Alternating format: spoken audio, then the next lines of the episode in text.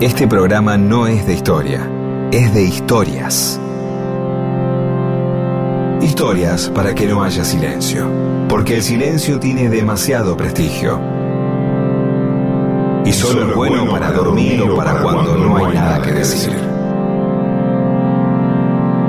Mundo disperso. Historias de la vida y todo lo demás.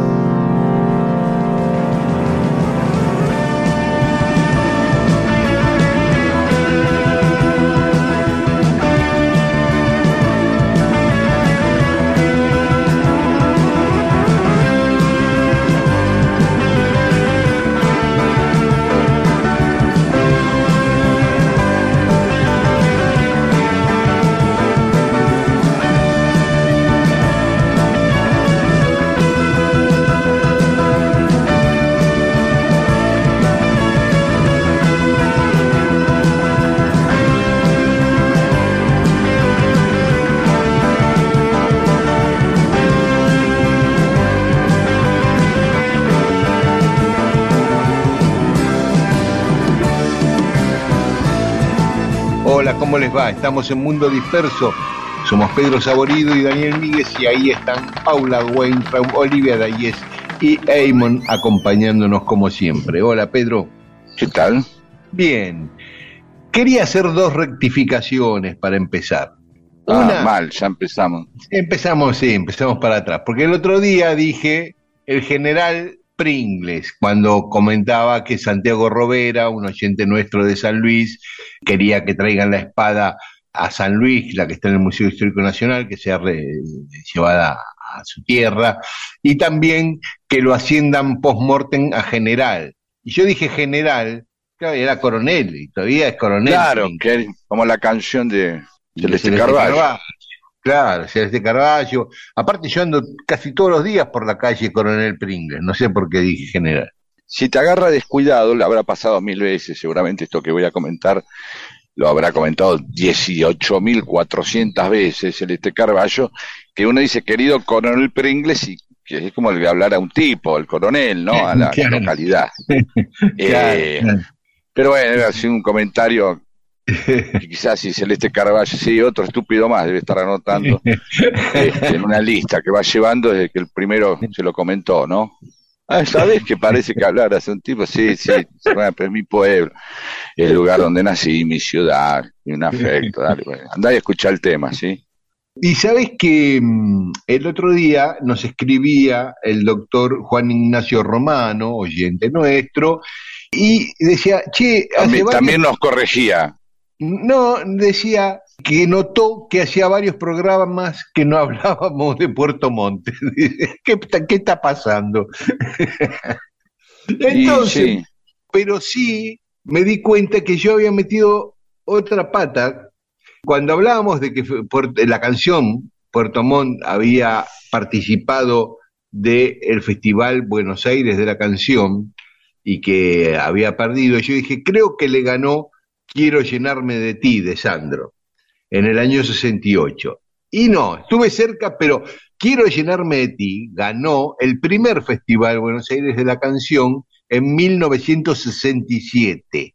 Al año siguiente, en el 68, participó Puerto Montt y perdió. Perdió con No es un juego el amor, un tema de Eladia Blasquez, vecina de Herley, interpretada por Daniel Río Lobos. Ese, qué ese tema ganó qué bien. y Puerto Montt quedó atrás. ¿Viste? Eso es lo que tenía el Festival Buenos Aires de la Canción. Se hizo entre el 67 y el 73, o sea, siete festivales. Los primeros años se hacían en el Teatro General San Martín y los últimos en el Luna Park. Que la condición era que fueran temas inéditos, ¿entendés? O sea que se hacían populares después del festival. ¿Mm? Tenían que Sí, presentar y temas después, y los temas, eh, después, eh, y también aunque salgan segundos, se hacían populares porque salían segundos, digamos. Arrancar, arrancar un éxito ya eh, metiendo un fracaso de entrada, pero Claro. era un fracaso ahí adentro, esos finalistas, ya la Claro. interpretaron, participás, una gran feria, una competencia, como los festivales de cine que terminan en ese ánimo de competitividad y el atractivo que siempre ejercen, este, ser una gran máquina después de marketinear, ¿no? Pues dice, bueno, ganó el festival, aplaudida durante 47 minutos en el festival eh, del Sardafio, y entonces la gente, y, sí, y mete los premios. Y yo puedo hacer una película, voy a empezar a meter festivales ahí, de, Bruselas, de cine internacional de Oslo, de Latinoamerican Film Festival, de Borsia, Gernosvina, y anda a chequearlo, como esta canción. Qué raro que no se siguió haciendo el festival porque era una maniobra hermosa de marketing, ¿no? La competencia. Claro. Digo, eran como instancias donde iban quedando eliminados, ¿viste? Pasaban como en el Mundial, cuarto de final, semifinal, final, ¿viste? Y además venían de distintos países, por ejemplo, en el 68, que estamos hablando de Puerto Montt, estaba Aldemar Dutra por Brasil, eh, de Tremenous por Inglaterra, este, algunos que ni conozco, que yo, Ennio Giusto por Italia, bueno, pero, y de acá estaba Daniel Riolobo, Chico Novarro, Los Iracundos, Johnny Tedesco. Qué manera de empezar el programa con una ametralladora de datos eh, totalmente descartables, ¿no? Sí, es un programa con muchos datos descartables. No, no, pero vamos a hacer algo más interesante después, ¿eh? Tenemos que, garantizar que vamos a hacer un programa más interesante que te comienzo. No. Igual la idea de comentar en un asado, sabes que hay un festival de antes, puede colar ahí como, como dato de color de otra historia más grande que esté contando otro, porque, digamos, también Mundo Disperso provee historias de segundo grado. ¿Qué quiere decir esto? Que son para colateralizar las que está contando otro y participar. Claro, una acotación, carácter de acotación. Exacto. Decir, che, festival, que yo, Puerto Montt, y tú sabes que es el, oh, Eladio Blasque, sabes que Eladio Blasque, pero eh, no es central, ¿se entiende? Es como, es como participar de la jugada del gol que hace otro. ¿Y entendés?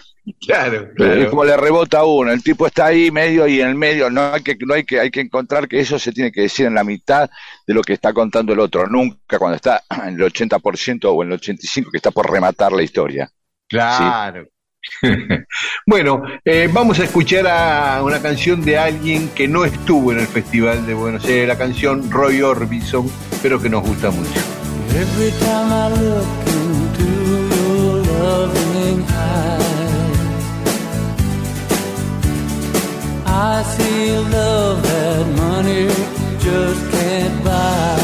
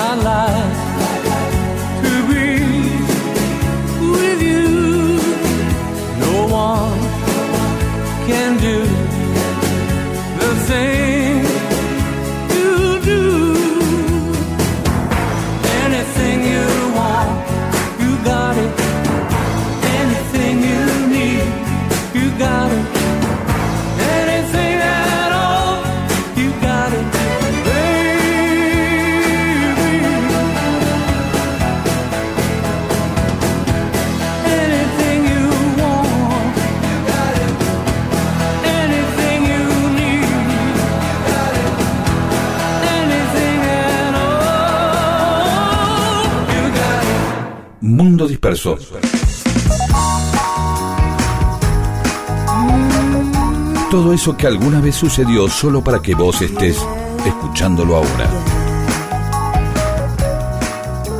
Y seguimos en Mundo Disperso. ¿Sabés, Pedro, que gran parte del imperio portugués en Brasil, gran parte de lo que hoy es. Brasil, Sí. durante casi 30 años fue holandés. Eh, un montón. Un montón, no es como la invasión inglesa que estuvieron, que es un mes como mucho, 40 días. Pasa que, los holandeses, no, no, eh, si bien tuvieron su cuestión así imperial, no, no, no fueron los que más. No sé si es porque no lo contaron más, porque hay menos historias sobre ello, o porque en realidad fueron así como de segundo orden en todo este asunto. Y yo creo que sí, salvo, el barco del pirata, los piratas del Caribe, ¿no? Que, este, son de segundo orden, ¿te parece? Me parece en el sentido de que eh, lo que conquistaban después lo perdían, digamos, no, no, no lograron. Claro, no eran España, menos importante que Portugal también, seguro. Claro. En ese sentido. Y muchas veces los ingleses lo corrían, ellos iban, se instalaban en África, acá, allá, y venían los ingleses y, se quedaban los ingleses con ese territorio, ¿no? Y acá pasó que mm, ellos venían en 1614 ya de conquistar lo que era Manhattan, Nueva York, le pusieron Nueva Ámsterdam, instalaron una colonia ahí y también estuvieron unos 50 años como únicos conquistadores de ese uh. lugar en Nueva York, hasta que vinieron los ingleses, los corrieron y la ciudad pasó a llamarse Nueva York en honor al duque de York en lugar de, Nueva Ámsterdam. Ya venían de conquistar Ámsterdam, vienen bajando y empiezan a conquistar y a correr a los portugueses de distintas ciudades de... Ah, se meten ellos ahí. Bien, se meten ellos. los portugueses.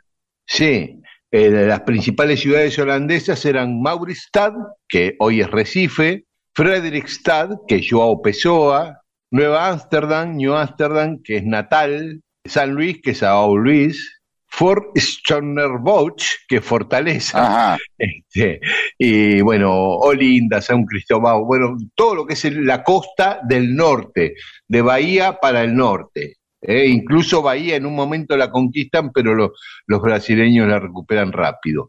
Pero acá no, se quedaron eh, décadas básicamente produciendo caña de azúcar y exportándola, pero el gobernador Juan Mauricio, en castellano, Johan Mauritius, eh, empezó a darle volumen a eso, empezó a invitar artistas científicos de Holanda que fueran a, Brasil a quedarse a trabajar ahí. Y por eso hay muchas obras de arte de holandeses eh, con pinturas representando situaciones de la vida en Brasil, la naturaleza, etcétera. Naturalistas que hicieron muchos trabajos sobre la fauna y la vegetación de, Brasil. Bueno, no era, viste, toco y me voy, hacemos azúcar, exportamos y nada más. Digamos, generar un foco cultural, científico, además de económico. Totalmente. Eh, vos pensás, por ejemplo, la sinagoga más antigua de toda América está en, Brasil hecha por los holandeses. Ajá, mira qué bien. Porque ejercían la libertad de culto, la permitían, la respetaban, y entonces, por ejemplo, muchos brasileños, que eran católicos, ejercían el catolicismo sin ningún problema también, ¿viste?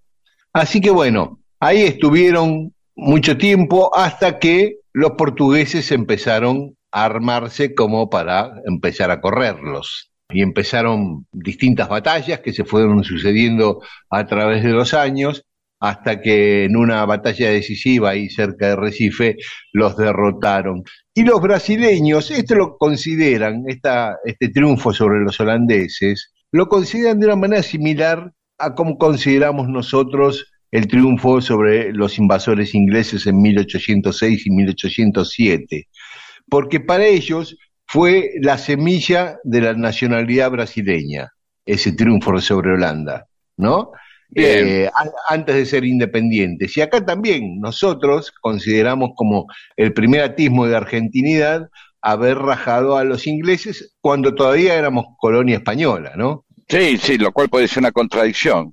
Sí, sí, sí, pero es como la previa... Pues después también se va a hablar todo el tiempo, para, para liberarse los ingleses, están todo el tiempo van y, y, van a rosquear con los ingleses. Sí, pero lo consideramos un poco la previa de la Revolución de Mayo, las invasiones inglesas. Sí, sí, sí. después los ingleses vendrían de otra manera. Pero... Sí, claro. Así que bueno, los brasileños recuperan la costa norte, los holandeses se van todavía tenían Nueva York, así que la mayoría que escapa ah, de Brasil se instalan en Nueva York. En Nueva York los ingleses se la quitan después. porque acá estuvieron veintipico de años y en Nueva York sesenta. Pero no solo dejaron sinagogas, templos calvinistas, sino dejaron el primer, el primer observatorio astronómico y la primera estación meteorológica de América. También fueron creadas por los holandeses y ahí quedaron en Brasil. Así que estuvieron poco tiempo, pero dejaron. Eh, me, me viene un paralelo estúpido a partir de, esta fiebre mundialista que estamos viviendo, que es esta sensación de que no se quedaron, que, se que, no llegaron, ¿no? como la, Holanda que llega a los finales, a las finales en, en los mundiales y siempre sale segunda, que debe ser una de las selecciones que más veces salió segunda. Sí, en el 1974, 1978, con España, ¿no? En el 2010. Sí, por eso. Bueno, un comentario totalmente prescindible, como para cerrar esta sorpresa de la historia de Holanda en Brasil. Pero muy útil para cuando tenés poquito tiempo para generar una charla o el interés de alguien. ¿eh? Le metes esto, ¿eh? ¿sabés qué? Está bien, pero si, pero me parece que la, rebajé la historia. Pero no hagan esto que acabo de hacer. Se viene el mundial. ah, ahí está bien. a Holanda? Y sabéis, siempre sale segundo Holanda, mía, como con la conquista de los países, que iba, conquistaba y, y, ahí, claro, exacto. lo mejor. Y creo que lo de Nueva York lo dejas al final, ¿eh? Claro. Es más impactante. ¿sí? Claro. Mirá que eh, Buchar anduvo por todos lados, ¿no? Pero hay algo que es esta cosa de la legitimidad de se hizo la bandera argentina en California. Claro. Alguna vez. Claro. En California creo que fue, ¿no? Sí, sí, en California. Sí, sí, y ahí uno siente como que, como el gol de la, con la mano de Maradona o el mejor gol de, todos los tiempos. Son esas pequeñas reivindicaciones este, frente al imperio, eh, les metimos un papa y esas cosas. Que es a la luz de la potencia que tiene hoy Estados Unidos, porque en ese momento por ahí era más importante el puerto del Callao en Perú que California en Estados Unidos. Claro, claro, pero hoy adquiere otra, como la de los holandeses, anduvieron por todos lados, pero que los rajen de Nueva York es decir, bueno, la fundamos nosotros esta, ¿eh? Guarda. ¿Sí? Sí, sí, sí. Como le debe pasar a, a los londinenses con los romanos, que puede venir un italiano que dice, usted será todo inglés, pero Londres, fuimos nosotros. claro, Sabía que fue una ciudad romana. Sí, sí, sí, sí. Básicamente. Bueno, nada, pequeñas cosas de la historia, eh, con triunfos y derrotas.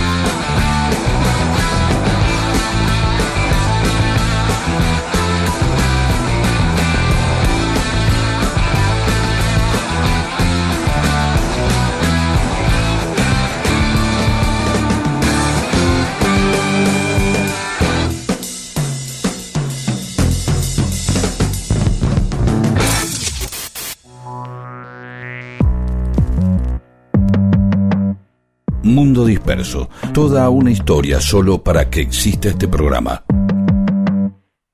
Mundo Disperso. Con Daniel Víguez y Pedro Saborido. Y seguimos en Mundo Disperso.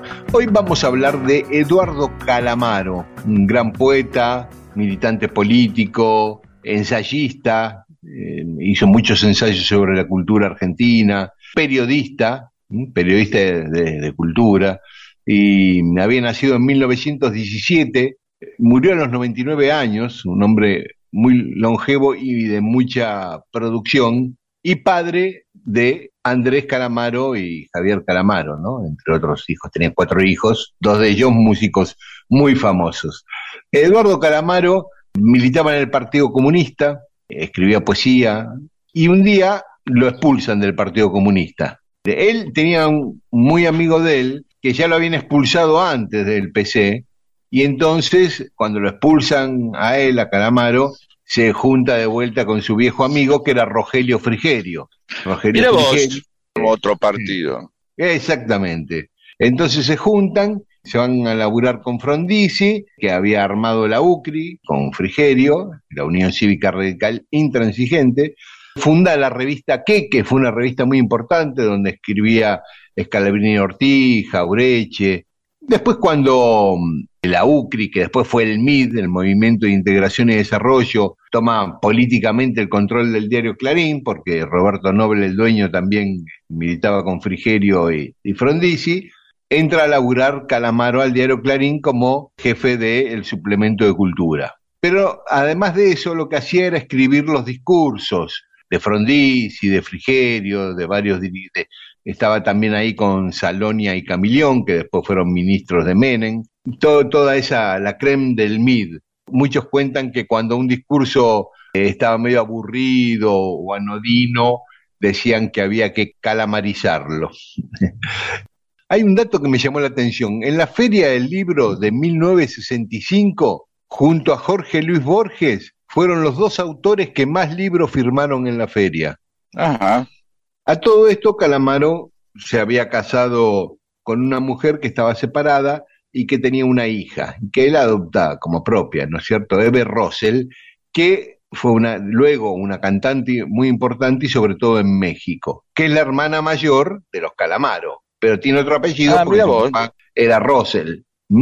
Esta chica tenía un, un grupo de folclore comprometido políticamente, que debuta con, su conjunto la noche de la masacre de Terleu el 22 de agosto del 72, que era el día que también cumpleaños Calamaro, esa noche que cumplía 11 años Calamaro. Bueno, pero en el 76 se exilia a México y toda su vida siguió viviendo en México. Pero la música siempre estaba en la casa de, de Calamaro, porque él era amigo de Chupanqui, de varios músicos, iban a su casa, Así que los calamaros veían esos grandes músicos a veces tocando en, su propia casa, no los pibes. Además, esta chica, la hermana mayor de los calamaros, era eh, novia de Carlos Núñez Cortés cuando empezaron a funcionar Lelutier. Y a veces Lelutier ensayaba en la casa de Calamaro. Tremendo, o sea, la cantidad de influencias ahí por las que pudieron pasar ambos hermanos, ¿no? La hermana, Lelutier, Atahualpa, su propio padre, ¿no? Todo ese, eso alrededor. Totalmente. Bueno, ya de, grande, en el 2008 era un ferviente defensor de, Néstor Kirchner, Eduardo Calamaro, ¿no? Hizo declaraciones de apoyo, porque él lo veía a Kirchner como un desarrollista. Claro. Perfectamente había podido ser del MIT. Dice, dijo Eduardo Calamaro en 2008 en el conflicto con el campo. Kirchner ha sido industrialista consecuente y sirvió al crecimiento de la industria, la minería, la exportación y la independencia económica para la salida de la crisis. Y también este Andrés, por aquellos días, también tenía simpatía con el kirchnerismo. Es más, grabó un video donde aparece Aníbal Fernández, una canción, el video de una canción es con Aníbal Fernández. ¿Te acuerdas de eso? Sí, así es, y lo vamos a publicar ahora en las páginas para que vean. sí. Así que bueno, Eduardo Calamaro murió en 2016, un poco antes de cumplir eh, los 100 años. Y casi hasta el final de sus días estuvo escribiendo. Estaba escribiendo su autobiografía cuando murió y pocos años antes había escrito un libro sobre los desastres de Martínez Oz en la economía argentina. O sea, un tipo que produjo toda su vida, ¿eh? porque hizo centenares de ensayos sobre política y sobre cultura. Así que bueno, queríamos recordar a Eduardo Calamaro el papá de cuatro hijos, una cantante, Eve, los dos cantantes Andrés y Javier, y otro hermano Horacio que se dedica a la fotografía y no a la música. Cuando no estás o me encuentro en otro lugar del mundo, cuando no estás, me equivoco cada medio segundo, cuando no estás, la soledad me aconseja mal cuando no estás. No se abre el paracaídas y salto igual. Y me pierdo en habitaciones vacías cuando no estás. Cuando no estás conmigo. Cuando no estás. La casa vacía pregunta cuándo volverás. Y escribo versos crueles conmigo cuando no estás. Estoy esperando que vuelvas.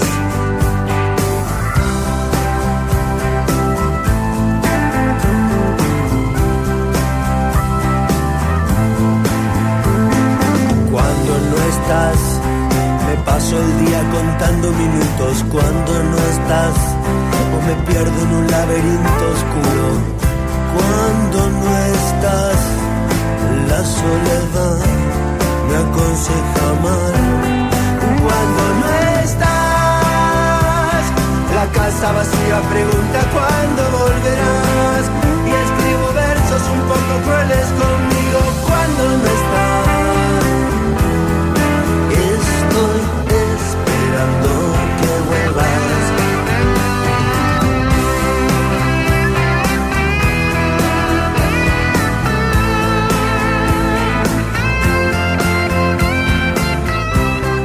Una conversación que iniciarás con alguien va a mejorar tu vida, va a suceder pronto.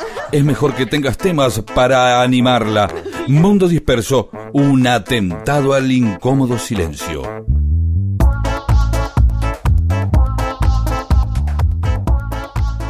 Y en Mundo Disperso tenemos mensajes de los oyentes. Mariano SZK dice que tuvo un AMI 8 que en el caso de quedarse sin batería le podía eh, dar a la manivela esa como si fuera un forte. lo hacía arrancar con manivela, sí. Y mm, entonces no tenía drama, o ese era uno de los dramas que para ser empujado no lo tenía. Esto con respecto al tema de empujar autos. Pero eh, hace una observación muy interesante que dice que los paragolpes plásticos que hay ahora, que no son este, no son para empujar, porque empujarse un auto con el paragolpe, que es más decorativo que otra cosa, este, que está hecho pa- para aguantar un golpe, pero se rompe, se descarta. En cambio, los paragolpes de antes, extraña, Mariano, eh, eran pa- para empujar. Tenía dos paragolpes, plo, plo, y ahí le daba, Claro, y él dice que vio una vez un Falcon empujando un Bondi Para no creerlo, que es casi como algo épico, ¿sí? Y hoy nada se, se, se arranca empujando porque las cajas automáticas y los encendidos electrónicos a inyección y todo eso terminaron con eso. Rafael Bolivia Boy Aguilera nos cuenta que el otro día, ah, con dos tipos empujaron un auto, estaban contentos y medio que ahí les contó el diálogo que tuvimos y se fueron contentos y el del auto bajó a saludarnos, cuidando, eso sí, que no se apagara, ¿no? Una pata ahí, algo hizo, pero así. Félix Requejo dice, estoy de viaje por Malta para visitar a una de mis hijas, pero nada me impide seguir escuchándolos para seguir sintiéndome como en casa.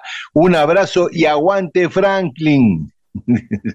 Este dice Félix desde allá, que está tomando mate con, con la hierba cruz de acá. Seguramente, y para continuar la idea de este juego de palabras, supongo que ahí, cuando hay unas zapatillas muy lindas, le dirán Malta llantas y ah, cantarán Malta en el cielo y este, ese tipo de cosas, ¿no? Oscar Muñoz nos comparte una nota que escribió en la revista Caras y Caretas con el título El malogrado Chilaver, que es la historia del coronel Martineno Chilaver, un unitario que se pasó al bando de Rosas, indignado Sí, claro, y Sí. que después eh, nosotros la medio la agarramos de costado un día, ¿sí? Sí. Así que la vamos a contar eh, esta entera, así como Sí, la mandó él. directamente, No, afana- exacto. Entramos a Cara y Nos Caretas afanamos y el artículo la- afanamos entera, claro. Claro, ¿para qué dar vuelta? y Germán Miranda dice que estuvo en el recital del Luna Par en 1972, cuando Billy Bond y La Pesada tocaron Rompan Todo. Dice que la canción se uh. llamaba Rompan Todo, no que Billy Bond dijo, dio la orden de que rompan todo. ¿Qué sé yo? Por ahí anunció el nombre. Por ahí era el tema, no sabemos si es el tema de los Shakers, ¿no? Claro, sí. no sé cuántos temas hay, ¿eh? Sí, ¿qué otros temas hay? Agárrense de las manos, podría ser otro tema así que, este, digamos, baja una consigna al público. No, no, debe haber otros más y no, no me vienen ahora a la memoria. Y que sería lo contrario rompan todo, el agárrense de las manos, ¿no? Sí, agárrense de las manos y rompan todo, bien. Eh. y bueno, dice que corrieron por corrientes hasta Chacarita, más o menos. Y bueno, Alejandro Valdés dice que en la canción Mi Elemento de Spinetta toca Sartén Azaresi y no el Alambre González, pero que el Alambre igual es un grosso. Santiago Robera nos agradece por haber difundido su inquietud de que le devuelvan a San Luis la lanza de combate del coronel Pringles y que le pongan general como grado post-mortem. Bueno, escuchamos un poco de música y después va a haber más mensajes de los oyentes. Adelante. Desde el barrio de los crotos hasta el de los buenos no hay mucho que andar. Unos ríos nacen secos y otros dan al mar. Los que se van y preguntan, los que siempre apuntan,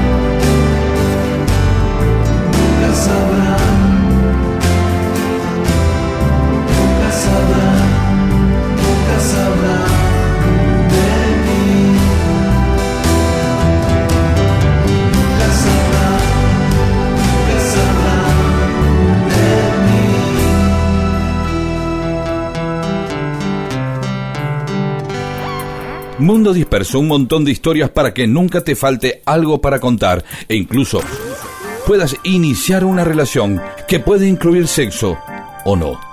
Mundo Disperso.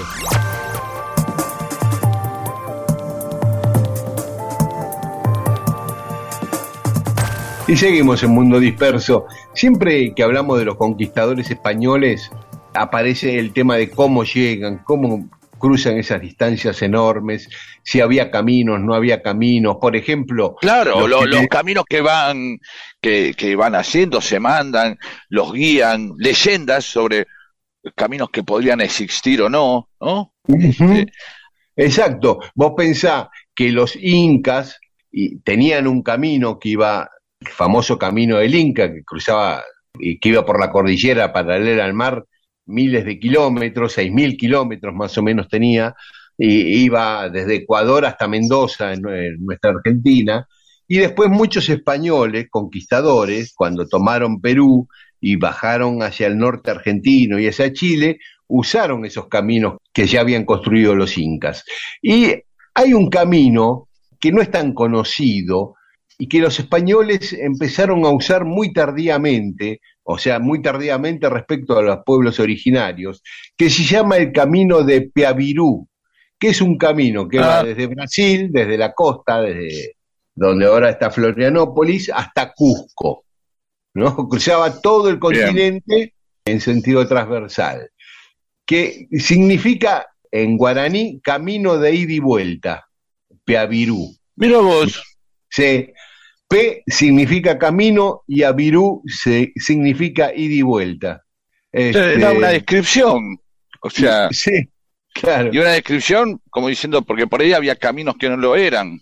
Y a lo mejor no. había caminos que eran buenos para ir y otros caminos para volver. Y sí, porque a veces hay Sí, sí. desniveles en la tierra, determinada una barranca, y entonces para ir está bueno porque bajás, pero para volver no, qué sé yo. No, digo yo. digo, si hay uno que es de ida y vuelta, debe haber ido. O son caminos de ida porque ibas y te la daban. Dice, mira, acá este, en este volvés.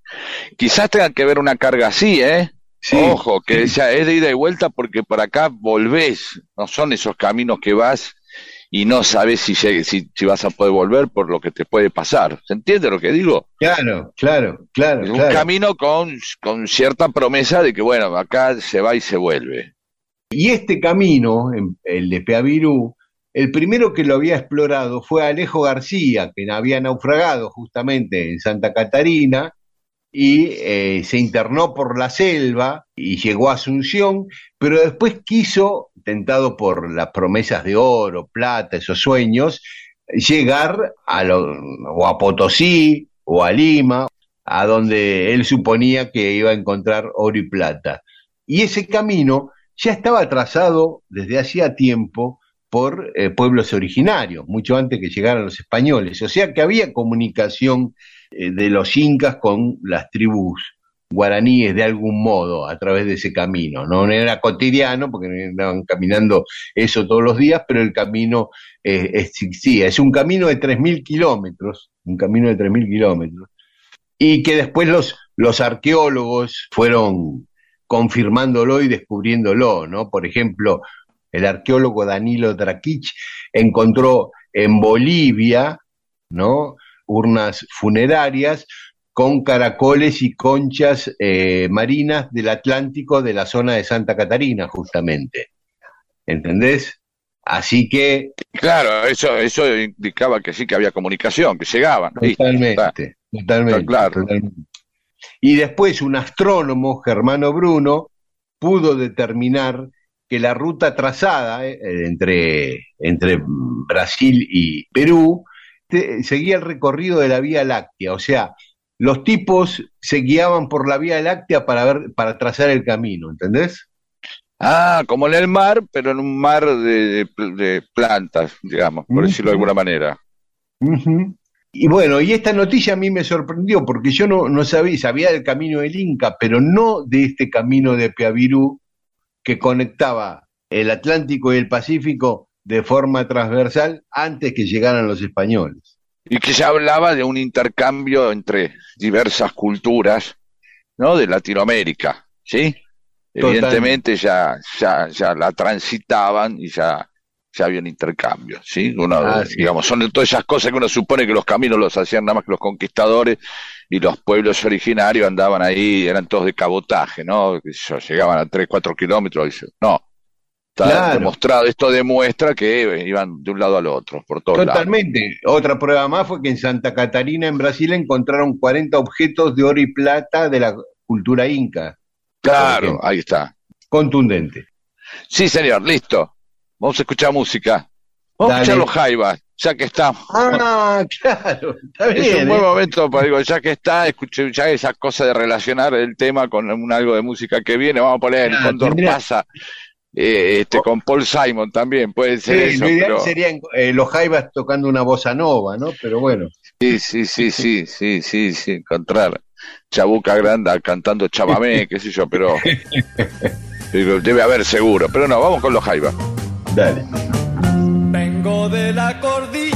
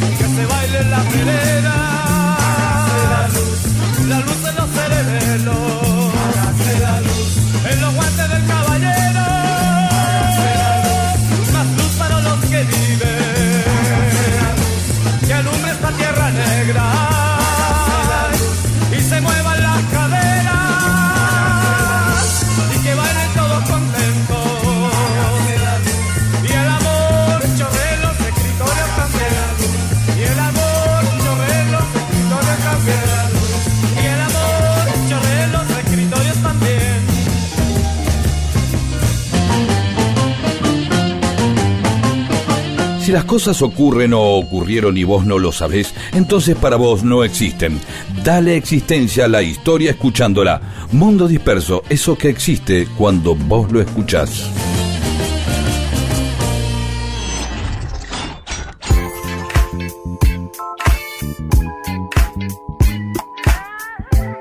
Y seguimos en Mundo Disperso, Pedro. Siempre se habla cuando eh, hablamos de muchos casos de trifulcas, asesinatos, de el, el carácter cruento que tiene muchas veces la historia argentina, bueno, cualquier historia, no la argentina, ¿no? Y cuando vienen esas partes donde eh, el tipo lo agarraron y para que aprenda la gente pusieron la cabeza en, un- en una lanza, en una pica y lo pusieron en medio de la plaza para que el otro aprenda, que son todas acciones pedagógicas, ¿no? Entonces, ¿cuánto a veces recordamos eso por el atractivo morboso de lo cruento? Que hace que nos detengamos ahí un poco, ¿no? Como diciendo, mira cómo hace esto. Y sobre eso hay algo interesante, que es la memorabilidad. Y en este caso es la memorabilidad que pone Francis Ford Coppola en las muertes del padrino. Esto es exclusivamente para aquellos que hayan visto El Padrino, para muchos fans del Padrino, que los hay. O sea, entramos en la misma frecuencia que cuando nos ponemos a hablar de los Beatles. Claro. ¿De acuerdo? Sí. Si alguien ve el padrino, se va a acordar de todas las muertes que hay en el padrino. ¿Por qué? Porque eh, Francis Ford Coppola se encargó de decir, yo no puedo hacer asesinatos normales, yo quiero como artista que cada uno se acuerde cómo murió cada personaje que es asesinado en el padrino. Entonces, desde el primer asesinato, que en realidad aparece en la película El Padrino 2, pero puede decir el primero que hace Pito Corleone, que envuelve la pistola eh, o un trabuco que tenía en una toalla, en un trapo y se le prende fuego, se ajusta una bombilla uno se acuerda de eso. Hasta el tipo que liga un disparo en el ojo. El padrino hay muertes con una percha, a uno le clavan los lentes, no se sabe nunca si los lentes tienen una hojita de afeitar, una cosa, pero a uno uno se saca los lentes y se los clava en el cuello a otro, el tipo se muere y uno te olvidas más precisamente de eso. ¿no? Es decir, hay algo que tiene que ver con la espectacularidad, parte de la historia, lo que recordamos muchas veces, tiene que ver con este efecto que eh, Coppola arma artificialmente. ¿Cómo ocurre de alguna manera algo que es tan original que vos no te, no te lo olvidás? ¿Y por qué ocurre eso? Simplemente porque en determinado momento el cerebro, esto siempre me lo explica Julia Armida, hace un esfuerzo mayor en tener que retener algo que le es poco usual. Por eso uno se, re- se acuerda las primeras veces que anda en bicicleta o que flota. ¿sí? El cerebro en ese momento parece que reflejara mucho más. Y por eso cuando alguien eh, recuerda una muerte de alguien muy famoso o de alguien muy querido, que te pasó el día que te enteraste que te murió una persona que crees mucho, o Maradona o Lennon, recuerda por lo inusitado, es decir, el cerebro se dedica a recorrer y a almacenar de una manera especial eso. Uno se acuerda de esos momentos y eso es lo que hace memorable por la novedad que hace que se, se, provo- se provoque un trauma y que decir que las neuronas se dediquen a recorrer y establecer todo lo que tiene alrededor. Es como las neuronas dicen, ¿cómo es esto? ¿Qué pasa? Entonces se quieren agarrar de algo. ¿sí? Y entonces agarra y fijan todo lo que pasa. Es decir, se acuerda de una muerte, porque no todo el tiempo ves unas películas y lo maté de un tiro, viste, cinco mil, pero cuando es con una percha, el cerebro dice, ¿qué es esto? ¿Entendés? Y lo registra. Y cuando aparece una noticia sorpresiva, como, che, se murió alguien así, o, o se cayeron las torres gemelas, o, o Maradona hizo un gol en México, es muy fácil recordar las circunstancias en las que estás. ¿Por qué? Porque el cerebro frente a lo impactante registra todo, lo que hay alrededor porque dice, esto no pasó nunca y se tiene que agarrar de cosas que ya conoce. Entonces registra todo lo que hay alrededor, dónde estás, qué estabas haciendo, etcétera, etcétera. Bueno, espero que mm, eh, recuerden el día que escucharon esto. No va a ocurrir porque no es nada impactante ni nada original. Pero por eso uno a veces recuerda más algunas cosas que otras. Sí, y escenas, por ejemplo, aunque no fue la muerte de uno en El Padrino, eh, a mí me impactó tanto la cabeza del caballo adentro de la cama del tipo. Eh, eh, muy claro, eh, no, te, no te olvidas más de eso. ¿Qué te No fue la Fue una manera, pero ¿sabes qué? Fue una manera de matarlo al tipo. No lo matan, pero de alguna manera lo quiebran. Es lo casi, Claro. casi que lo, no lo matan porque lo necesitan vivo en realidad para que haga la película de Johnny Fontaine, la del- Sí. ¿entendés? Sí, si no sí. lo hubiera matado, pero lo necesita vivo el tipo. Porque dice, bueno, no, acá hay un tema que hay que hacerle una oferta que no puede rechazar, frase que también vas a recordar siempre. Sí, sí.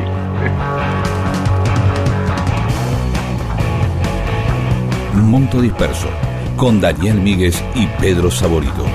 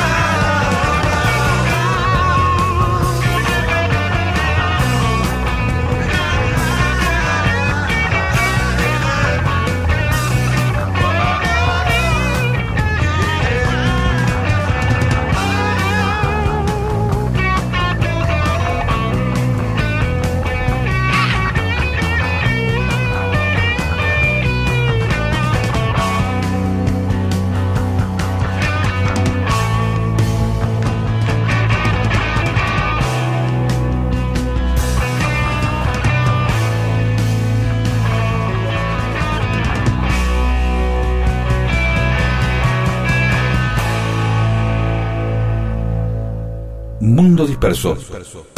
Todo eso que alguna vez sucedió solo para que vos estés escuchándolo ahora.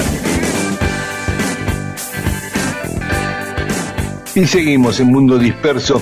Hace poco, Fermut, nuestro querido Fermut de San Fernando, nos decía que ahí, que en su barrio, había estado San Martín hablándole al público en la plaza de San Fernando. Sí, no había muchos registros de este tipo de actividades de San Martín, ¿no? No, no, tuve que buscar y encontré algo, no mucho, pero algo sí, porque en San Fernando lo celebran ese día. En San Fernando, el, qué lindo.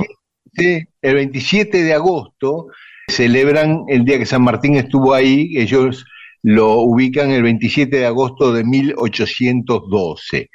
Yo en los registros, así en las cronologías de San Martín, ese día existe, pero como es el día que le manda una nota al triunvirato pidiéndole eh, licencia en septiembre para casarse con Remedio de Escalada de San Martín. Ese 27 de agosto manda la nota, pero pudo haber hecho las dos cosas, escribir la nota y... Eh, San bueno, Fernando, ¿no? pero viste que cuando se hacen, le- qué sé yo, eh, este uno en, en esos días a días, por ahí esas cronologías se elige algo, y por ahí hay días que no pasa nada, entonces si un día pasa dos cosas, un historiador le dice, vamos a darle un poco. Sí, La historia también necesita una estructura para contarse, ¿no? Y entonces ocurre este tipo de cosas. Bueno, eligieron eso, pues dijeron, che, ponele esto que es muy importante, el tipo se va a casar.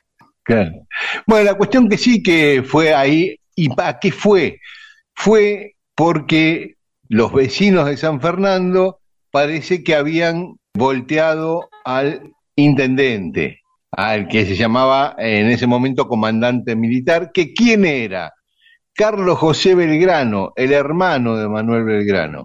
Parece que, que la gente no lo quiere, lo sacó, andá y volverlo a poner en el cargo, le dijeron el triunvirato de San Martín. Así que ahí fue, dijo, este, con su poder militar, digamos, lo- fue con los granaderos, que recién se habían creado, lo reinstauró en el puesto y ahí es que le habló a la gente exhortando a respetar a las autoridades.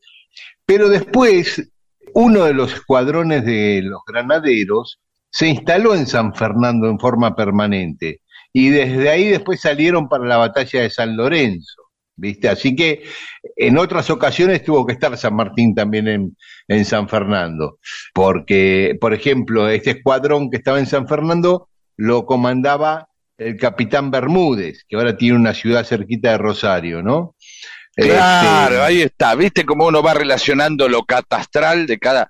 Y ahora entiende, el capitán Bermúdez. claro. Bien. Y- Qué bueno cuando uno va relacionando con la, y la historia para decir por qué se llama así, esto, que yo. No, no le da pelota, pero uno va viendo, ah, en San Fernando, en 1812, ah, batalla de San Lorenzo, ah, va para ese lado, para Rosario, para San Fernando, Capitán Bermúdez, ¿no? Este, va, todo va teniendo una relación ahí, que no la vemos en el día a día. Sí, y este Bermúdez queda en la historia eh, porque primero en la batalla se había mandado una macana que fue no le obedeció a San Martín o no ejecutó una orden de San Martín con la celeridad que le pedía San Martín, atacando a los españoles, él estaba al mando de una columna ahí en la batalla de San Lorenzo y, se le complicó la batalla por un error de Bermúdez. Pero después, cuando a San Martín se le cae el caballo encima y va Cabral, el sargento Cabral y el granadero Baigorria a auxiliarlo, este cuando ve que San Martín eh, había quedado fuera de combate, toma eh, el liderazgo, toma eh, la conducción de la batalla Bermúdez y termina derrotando él a los españoles. Ah, Muy bien, Así es como que entre y ahí quedó, se quedó como el suplente de San Martín, Claro, en viste ese que- sentido, ¿no? que, que es- eh, que en realidad no era el número dos de San Martín, pero viste en una situación caótica que surge un líder natural, porque Ahí ¿viste? surgió. Bueno, ya tenía Claro. una condición de liderazgo que fue no darle bola a San Martín. La, la misma capacidad de, digamos, de correrse de lo que corresponde, que fue no te doy bola, después dice, bueno, y tampoco soy el segundo, pero me hago cargo igual. Sí. Y menos Sí, mal sí. que se ganó, porque si se hubiera perdido no había Capitán Bermúdez, localidad, nada, ¿eh? No, no, Olvídate. nada. ¿Qué te parece? La historia debería darle también lugar a aquellos que les salió mal, el coronel Garompa, qué sé yo, que fue, digo, eh, digamos, el gran, el gran, el gran eh, perdedor de la historia argentina, este, en una parte, es medio eh, Belgrano, ¿no? Eh, militarmente. No, decís. no, y, bueno, pero sí, no es un tipo, siempre dice Belgrano, no se destacó, y como Castelli, la pifiaron en el norte, no le salieron las cosas bien, sí. Ahora, fíjense que este capitán Bermúdez se manda una bacana y no quedaba en la historia, es más, digamos, la misma, el mismo rasgo de su personalidad que le hizo desobedecer a San Martín cuando le dio una orden, ese mismo rasgo sirvió luego para que lo reemplazara, y ahí el tipo se ganó una localidad. Muy bien. Así que, eh, Fermut, tu historia acá un poquito más ampliada.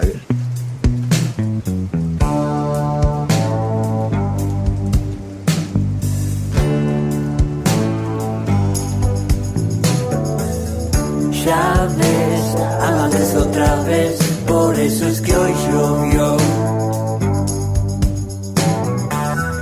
Ya ves, modelos de papel, no las critiques vos. Ya que no te puedo dejar las cosas que quisiste tener. otra por eso es que hoy llovió.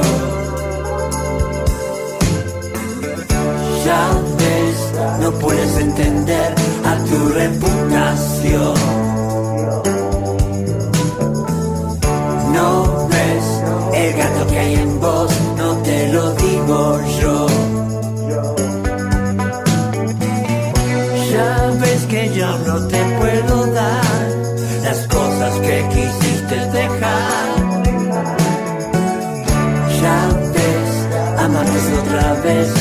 Por eso es que hoy llovió. Me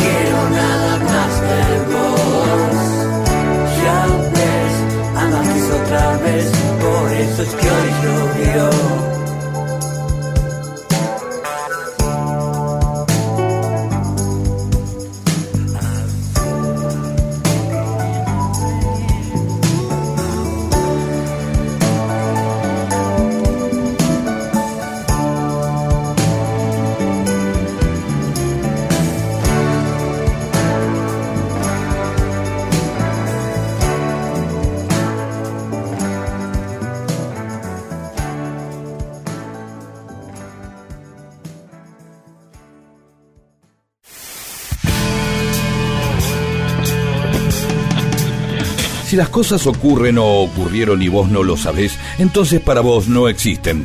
Dale existencia a la historia escuchándola. Mundo disperso, eso que existe cuando vos lo escuchás.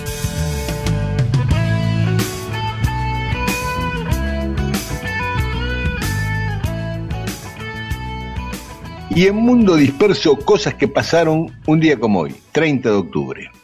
Eh, no ver. encontré na- nada interesante hasta el siglo XX. ¿eh? Eh, Qué raro, porque generalmente uno, ya siempre hay algo ahí, los Sí. romanos, nada. sí, no, nada, nada, nada. Bueno, los chi- habría que ver China, ¿no? No, las cosas están, las cosas están, pero no me parecían que merecían comentarse. No superan el índice Míguez de contabilidad radial. Claro. Está muy bien. Así que arrancamos por 1921, cuando la selección argentina de fútbol, ya que estamos este, esperando el Mundial, gana el la primera Copa América, ¿eh? De- que se llamaba Torneo Sudamericano en aquel momento, le gana la final a Uruguay 1 a 0.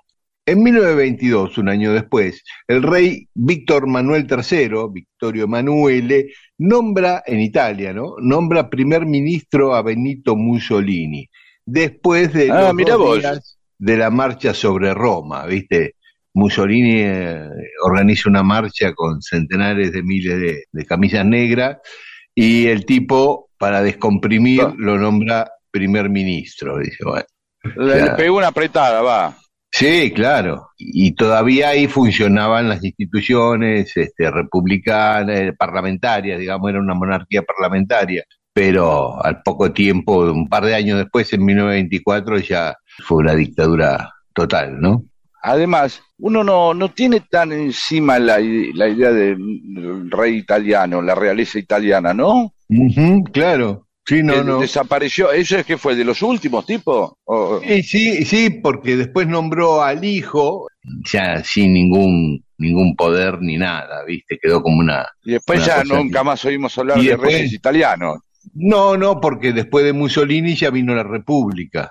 Seguro, y ya está. listo. Pero por eso, no, no, no quedó realeza italiana. No, este tipo después se exilió y se fue a Egipto y, y murió en Alejandría, este Víctor Manuel III.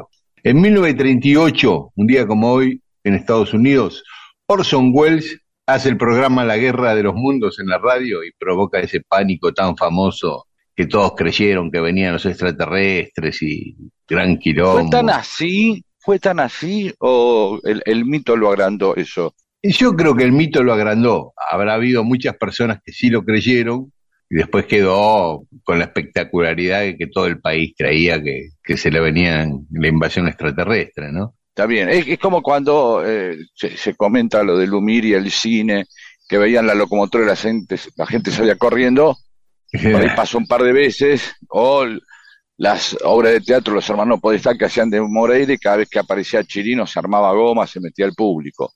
Claro. Seguramente habrá ocurrido un par de veces y luego, como Claro. más interesante cuando pasa eso que cuando no pasa nada, Sí, claro, claro, sí, sí. bueno, le, bajamos el precio a lo de Orson Welles, digamos, Sí, pero igual No. tuvo su. tu- que, también, me- pero igual. merece más re- reconocimiento por las grandes obras de cine que más que por este malentendido. Claro, el ciudadano es más, más importante que No, y esto, acá nosotros podríamos empezar a decir, bueno, el rol de los medios, ¿no? claro, Fíjense lo que puede provocar, ¿no? La ficción, el límite entre la ficción y la realidad. Pero no vamos a entrar ahí, sí. claro. Y aparte le había aclarado antes de empezar el programa que era una ficción, pero un montón de gente que lo agarró. Y sí, claro, Que- tampoco cada cinco minutos podés andar diciendo Claro. como las notas, como los conductores atentos cuando hacen reportajes largos, ¿no? Claro, Que dicen, bueno, debe haber, se enganchó uno y no sabe que estoy hablando con Corach. Entonces, bueno, seguimos, porque vos escuchás una voz, ¿y quién es este? Eh, y decís, ah, mira, está hablando, seguimos hablando con Carlos. Sí, uno tiene que reactualizar, ¿no? La, la, la idea de una radio dinámica en la cual cada uno se mete a la hora que quiere. Y agarraste y en- enganchaste, escuchás que están bombardeando Massachusetts, unas naves extraterrestres, y entras como un caballo. ¿no? Y dos, tres se la creyeron. Bueno, Claro. Y en 1974 en Kinshasa, la, la capital del Congo, pelearon por el título mundial de los pesos pesados Muhammad Ali y George Foreman. Fue una pelea que concentró la atención de todo el mundo, ¿no? Eh, fue una de las Sí. grandes televisaciones globalizadas, ¿no? Donde todo el mundo estaba pendiente de... sí, pendiente, y aparte ya, ya era espectacular que no que fueran a pelear a, a África, ¿no? Claro, claro, porque el, el, afroamericanos. El promotor de la pelea, como Ali y Foreman pedían tanta guita, no conseguía en Estados Unidos financiación, entonces se le ocurrió pedirle a- al rey del Congo, así que también mostraba la imagen del país en el mundo y qué sé yo, todas esas cosas. Está bien, Este, una- un acto promocional, Sí, y, y una gran tipo de- maniobra de marketing. Sí, muy bien. estadio de fútbol, 60.000 espectadores eh, presenciales, tremendo para una Sí. pelea de boxeo, 60 lucas. La, Este, la pelea del siglo. sí, Porque sin pantallas gigantes en esa época, estabas en un estadio y los veías chiquititos ahí, los tipos. Claro, No, claro, no, que yo sepa, no había en ese momento todavía pantallas que reprodujeran. Creo que no. Y Foreman que venía al galope y, y todos creían que le iba a ganar a Ali. Y no, y le ganó Muhammad Ali. En 1981, en Buenos Aires, se hace la primera marcha de la multipartidaria, 30 de octubre del 81, durante la dictadura, pidiendo por el regreso de la democracia, por los derechos humanos. Dos años después, exactamente, Alfonsín ganaba las elecciones el 30 de octubre. Claro, de quedó el 30 de 1983. octubre como la, la fecha de las elecciones, ¿no? Así es. Así que bueno, recuperábamos la democracia. 1983, eh, esas elecciones históricas. Y un día como hoy, siento, ah, mira, viste, algo pasó hace mucho tiempo. En el año 130, moría Ah, ¿viste? Sí, moría Antinoo. Antinoo era un joven turco que era el amante del emperador Adriano, uno de los grandes emperadores, casi como dijimos la otra vez de Trajano. Adriano también fue uno de los grandes emperadores romanos, eh, de los buenos. Eh, estaba en pareja con este chico, que era un, un adolescente, y Antinoo murió un día como hoy, del año 130, al caerse del barco en el río Nilo y se ahogó. Nadie lo pudo rescatar ante la vista de Adriano, que sufrió tremendamente como su, Claro. su pareja se ahí moría. Ahí hay muchas obras y muchas esculturas sobre Antino, quedó como una figura porque era hermoso, decían, y qué sé yo, y posteriormente se hicieron muchas esculturas, eh, eh, en el Louvre hay una sobre Antino. Y en 2009 moría Levi Strauss, el antropólogo, no el de los pantalones, que murió a los 101 años, ¿eh? filósofo Ah, bien. francés, antropólogo, el tipo del estructuralismo. Y un día como hoy nacían, en 1910 Miguel Hernández, en 1929 Olga Zubarri, En 1946, el negro Horacio Fontova. En 1947, Raúl Carnota. Eh, Héctor Larrea está cumpliendo 1938, nacía Héctor. Eh, después, también un día como hoy, nacían Leonor Benedetto y Julia Senco y el gran Diego Maradona, nacía un día como hoy de 1960. Muy bien, y para festejar incluso un feliz cumpleaños a todos los que están acá y los que están allá, y el que quiera festejar de, eh, de la provincia de Buenos Aires, cumpleaños de Maradona, hay una cuenta en Instagram que es Maradona Bonaerense guion bajo murales, ¿sí? Y ahí, ahí van a ver fotos de murales de todos los barrios, ciudades y pueblos de la provincia de Buenos Aires, en los que está Maradona. Y si ustedes quieren subir una del barrio, van, sacan una foto y lo suben al Instagram y ponen soy Jorge o Alcira de Banfield o de donde sea. Y este es el mural de mi barrio. Muy bien, buenísimo. Y un beso grande a Soledad Barriga, que está cumpliendo años también hoy. Por supuesto. tu pollera gira el viento, quiero verte bailar entre la gente, entre la gente, quiero verte bailar. Tu nombre si me puedes contestar. Son tantos tus sueños que ves el cielo mientras te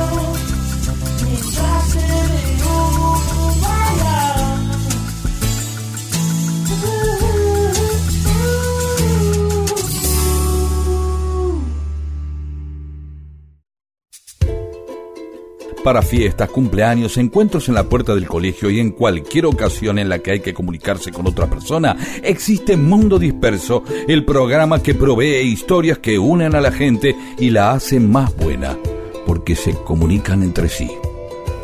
Y ahí charlan y se hacen amigas.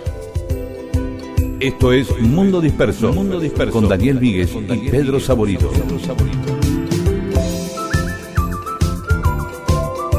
Y en Mundo Disperso tenemos más mensajes de los oyentes. El oso de Saavedra nos recomienda escuchar el concierto para violín número uno de Tchaikovsky, belleza pura. Eh, me lo van a agradecer toda la vida. Lo voy a hacer, oso de Saavedra. Laura Aliaga, ¿cómo se nota que son varones? A ninguna mujer se le ocurriría contar qué pilló al lado de Sandra Mianovich o de Cristina. Eh, no lo sé. Y como ser. tienen cuartitos separados las mujeres, no es como los hombres, si no se la encuentra en la antesala Pero- de la caseta. Pero vos, pero vos podés escuchar al lado de, estar al lado y escuchar y decir, escuchar como el, el, el- el chorrito. Es Pero si Sandra Mianovich no está cantando, ¿cómo sabes que es Sandra la que está ahí? cuando sale te das cuenta, Ah, supongo. ah, claro, Sí, está bien. claro. Mirá, fija bien. Alberto Quirós. El otro día fui con mi mujer a una verdulería. La mercadería era bastante mala, pero me regalaron dos cajoncitos de madera muy lindos. Para, estamos hablando, estamos mezclando temas, ¿sí? Pasamos de eh, los Martín. Fierro a el cajón para los asados. Elías Álvarez nos dice, soy profe de historia en Pampa del Indio, en Chaco.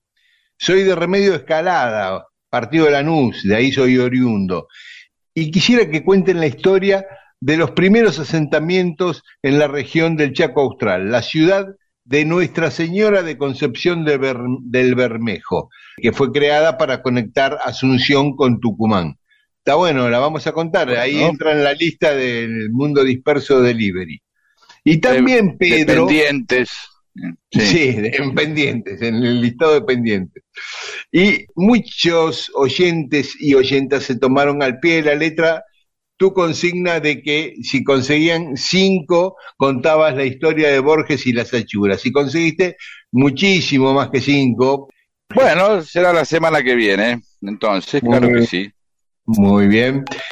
Sobre Álvar Núñez, cabeza de vaca, Marisol de San Fernando, eh, dice que siempre le asombra la historia de los conquistadores barra ladrones. ¿Cómo es que hacían para llegar a los puntos estratégicos? Si eran de insistir, insistir y esta cosa. Claro, ella dice, yo camino 20 cuadras y me agoto.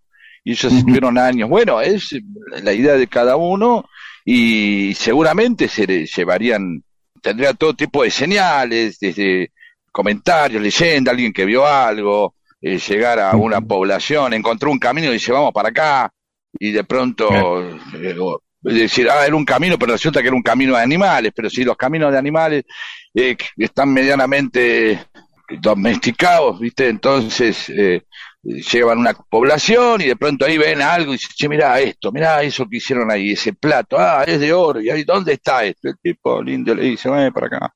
Y ahí, bueno, también no sabemos todos los fracasos que tuvieron, evidentemente, y Álvar Núñez no es la historia precisamente de un gran hallazgo, sino la historia de una sucesión de fracasos, ¿no? Claro. Años y años dando vueltas sin encontrar nada. ¿sí? Sí, que claro. bueno, es eso, traca- es estadístico, es estadístico, o sea, la historia cuenta el momento de los hallazgos más no el de los fracasos. Salvo que el fracaso sea tan grande como que tenga una característica memorable, Claro. ¿sí? Como, con la, eh, Este. como se llamaba la nave espacial esa que se explotó en el aire o cosas así. Cla- Claro, qué sé yo. Es más, termina uno más eh, acordándose del Discover, creo que era uno de esos, el que voló en el aire, de todo. de- se mandaron 20 y 20 salieron bien, y te acordás del primero, el segundo y después el que explotó. Como Claro. Apolo, siempre contamos el ejemplo de Apolo 11, Apolo 11. Eh, llegaron a la luna, Apolo 12, llegaron a la luna, nadie sabe, todo el mundo se olvidó quiénes eran. ¿sí? Apolo 13, no llegaron, pero les hicieron una película porque casi se la ponen y arreglaron todo con una media. Sí, entonces, y, y ahí nos acordamos, ¿sí? Un fracaso memorable o Claro, el el Challenger- granate, Challenger creo que era, era el Challenger, ¿no? El Discovery. Sí, sí, sí, sí. Negro granate, eh, qué grande cabeza de vaca, sí le manda.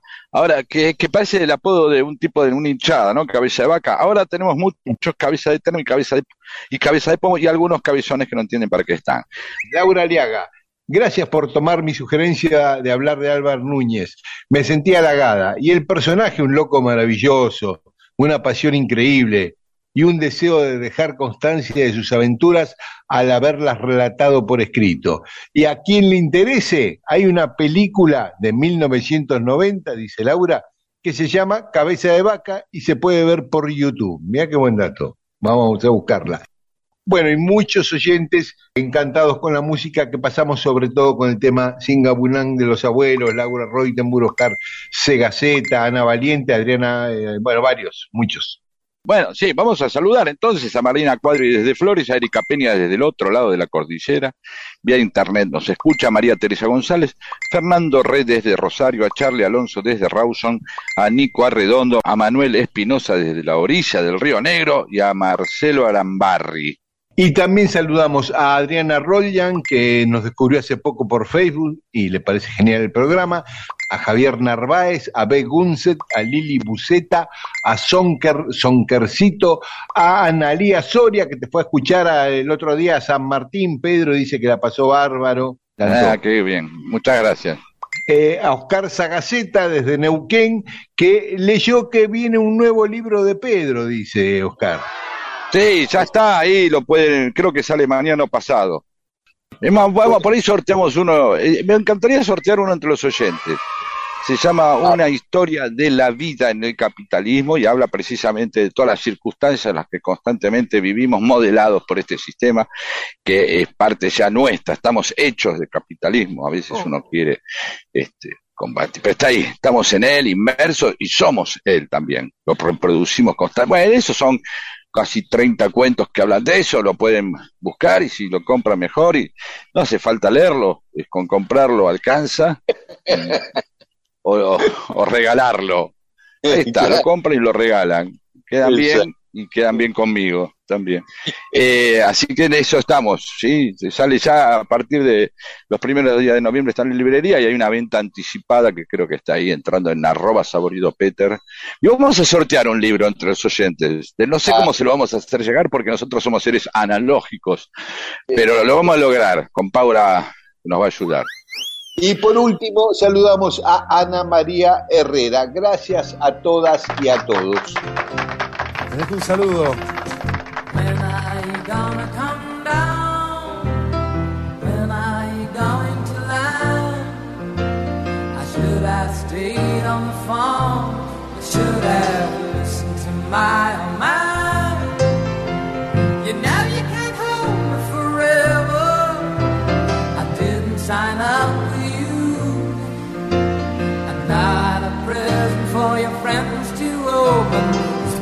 Too young to be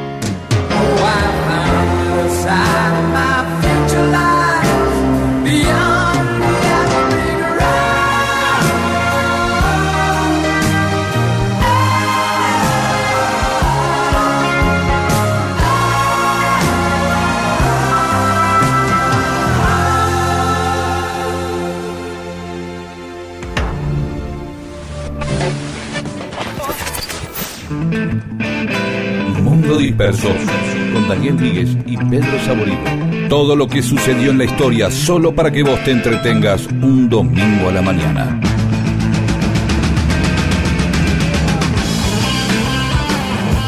Hace poco un oyente nos comentaba que había robado una vez un meteorito, uno de los grandes meteoritos del campo del cielo en Chaco, ¿no? La otra vez comentábamos que habían caído muchos meteoritos. Este justamente se llamaba El Chaco, el nombre de este meteorito.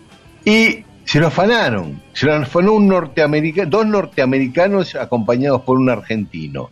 Y la Es muy grande, los- perdón, ¿eh? 37 mil kilos.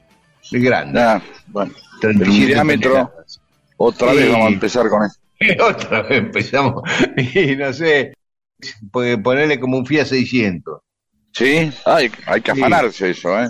La cuestión que sí, pero lo llevaron en un camión gigante con una grúa, iba un auto también en esa pequeña caravana por la ruta y cuando estaban por entrar de Chaco a Santiago del Estero, la policía los paró y dijeron que están llevando ahí, se están afanando un meteorito. piedra. Todos en cana, los tres en cana, a la comisaría de Charata. El norteamericano William Smith, que no es Will Smith el actor, este que era un fotógrafo, y eh, Robert Hack, eh, que era un coleccionista de meteoritos de Tucson, de Arizona, este Hack. Y un argentino que no sabemos en carácter de qué iba, Antonio Fernández. Así que los tres adentro, y en eso, bueno, el cónsul de la Embajada de Estados Unidos en Buenos Aires viaja a Charata para interesarse ahí por la situación de los dos norteamericanos, habla con la jueza, que yo, logra que los escarcelen, pero la causa judicial siguió, ¿no es cierto? Y antes de que haya sentencia, el norteamericano se rajó, desapareció de Chaco y de la Argentina, pasó el tiempo y la causa judicial quedó en la nada se recuperó el meteorito y chao. Pero esa era la historia que estábamos debiendo del robo del meteorito. Hay que tener este eh, coraje para afanarse un meteorito y tratar de pasar desapercibido, ¿no? Sí, el tema era, eh, eh, porque después van a tener que pasar por alguna adu- aduana, ¿no? Eh, Sí, sí, ¿a dónde lo pensaban tanto llevar? iban, qué sé yo, por ahí lo estudiaban, lo tenían en Buenos Aires, no sé, pero Eh, casi lo logran. Del, del campo lo sacaron, sí, sí, con una sí. grúa, todo, ¿no? Como a veces, a veces esos niveles de impunidad llaman tanto la atención que nadie puede, por ahí mucha gente no suponía que se lo estaban robando. Ves unos tipos ahí que sí, Eso es cierto. claro. Bueno, entonces nos vamos escuchando una canción con historia de ladrones y nos encontramos el domingo que viene aquí en Radio Nacional, en AM870, y esta medianoche nos pueden escuchar en Nacional Rock, Rock en la FM 93.7. Chao, hasta el domingo. Hasta el domingo. No pasaba de los 20, el mayor de los tres chicos que vinieron a atracarme el mes pasado. Subvencionanos un pico y no te hagas el valiente, que me pongo muy nervioso si me enfado. Me pillaron 10 500 y un peluco marca Omega con un pincho de cocina en la garganta. Pero el disco se dio cuenta y me dijo, che colega, ¿te pareces a Sabina, ese que canta? Era una noche cualquiera, puede ser que fuera 13, que más da pudiera ser que fuera martes. Solo sé que algunas veces, cuando menos te lo esperas, el diablo va y se pone de tu parte. Y este encuentro hay que mojarlo con jarabe de litrona, compañeros antes de que cante el gallo. Tranquilo tronco, perdona, y un trago para celebrarlo, los tres iban hasta el culo de caballo. A una barra americana me llevaron por la cara, no dejaron que pagara ni una ronda. Controlaban tres fulanas, pero a mí me reservaban los encantos de Maruja, la cachonda. Nos pusimos como motos con la birra y los canutos, se cortaron de meterse algo más fuerte. Nos hicimos unas fotos de cabina en tres minutos, parecemos la cuadrilla de la muerte.